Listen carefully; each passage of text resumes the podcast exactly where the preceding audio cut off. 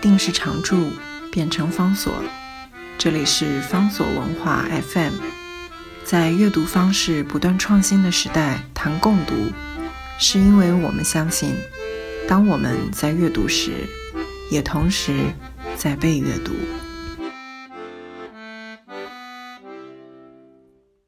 在今天的节目当中，为大家介绍的这本书是林怀民在二零零七年所写下来的《跟鱼们去流浪》。林怀民从他自己所创办，已经在这里待了四十六年，也跟着这个舞团创作出九十出舞马的云门舞集告别，他要退休了。在这四十六年当中，林怀民变成了一位国际知名的编舞家。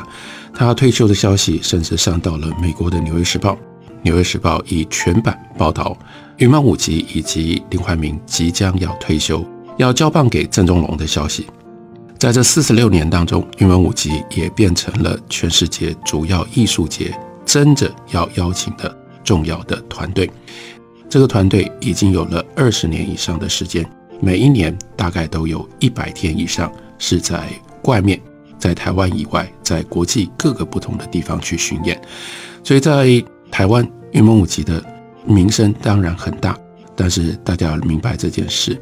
云门舞集在台湾的演出跟他们全世界的演出相比，其实只占非常小的比例。尤其是我们称之为叫做云门一，也就是一团的这些舞者，他们大部分的演出并不是在自己的土地上，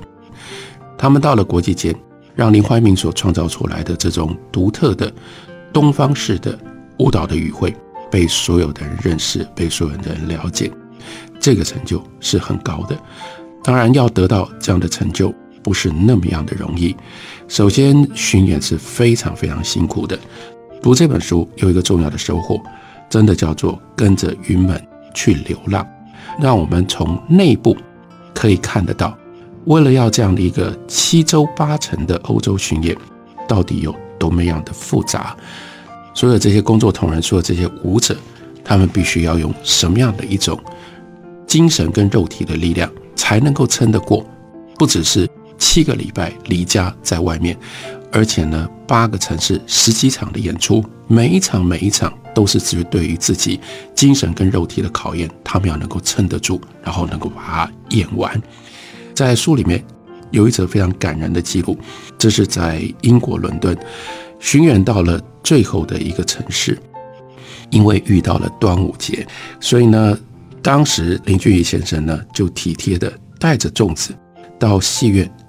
去看云门，去看舞团。然后呢，这个时候林怀民在日记里就写着，舞者刚好下课，年轻的慧玲一听到粽子，就失神的说：“真的有粽子啊！”然后呢，捂着脸就哭了，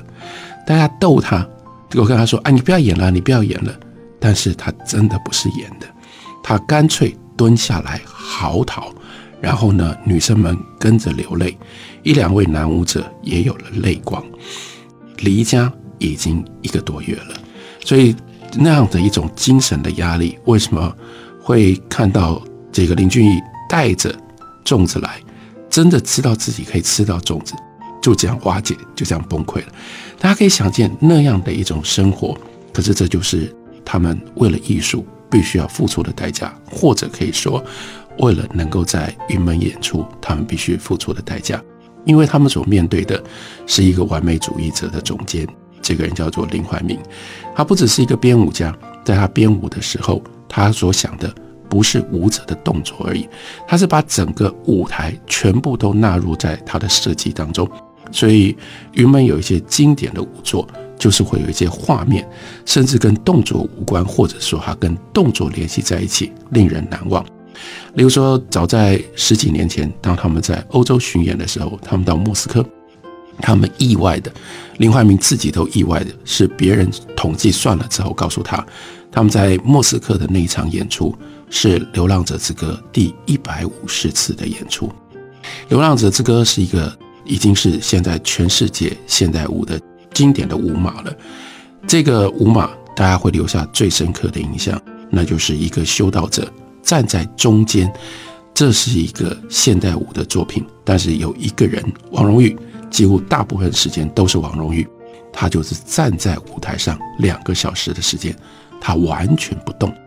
不止他完全不动，而且在他头上一直不断的有稻米像下雨一样打在他的头上掉下来。那个大量的稻米，接下来把舞台给铺满了。整个舞台呢都是金黄色的稻米，然后舞者在稻米上面，在稻米之间跳舞。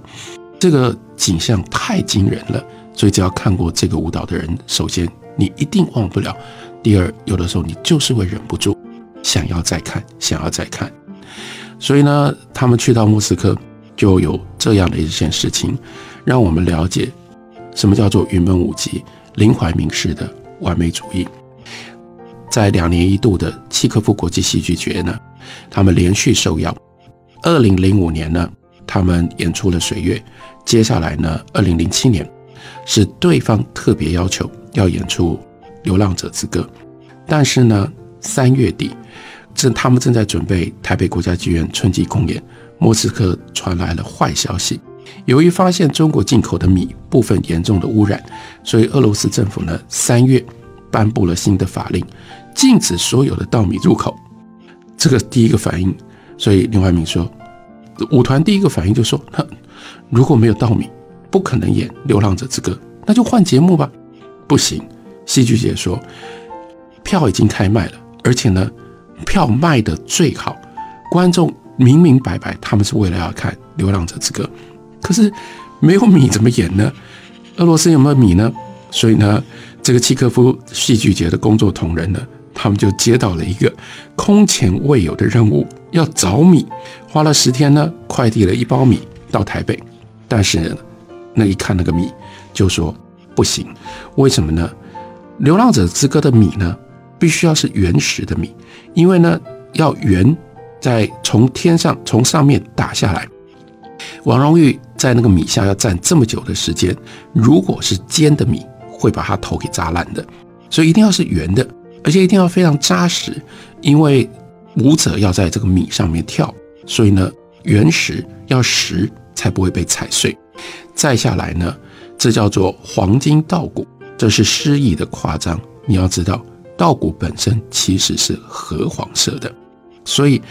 又在《流浪者之歌》里面所用的米是要经过特别处理的。首先呢，你要整个完整的洗一次，因为如果上面沾了残留的花粉。会让舞者起疹子发痒，就没办法跳了。然后接下来呢，这个米要拿去染，把它染成金色的。接下来还要烘，还要晒，你一定要让它干燥。还有另外一个非常有意思的这个过程，他把它称之为叫做腌，事实上就是让那个种子发芽的部分必须把它取掉，不然呢，只要受了潮。就像它的第一批米一样，放在仓库里面，打开的时候已经完全不是金黄色，变成绿色的，因为米就发芽了。所以你还避免这个米发芽。有多少的米呢？三顿半。所以要这样处理，需要什么？需要是四个工作人员，一天花八小时，处理两个礼拜才能够完工。然后几乎所有参与做过的人。第一个反应都是下次不要再找我，所以每一次这些米呢，每一次在演出巡演的过程当中，都在考验云门这些工作同仁的耐心，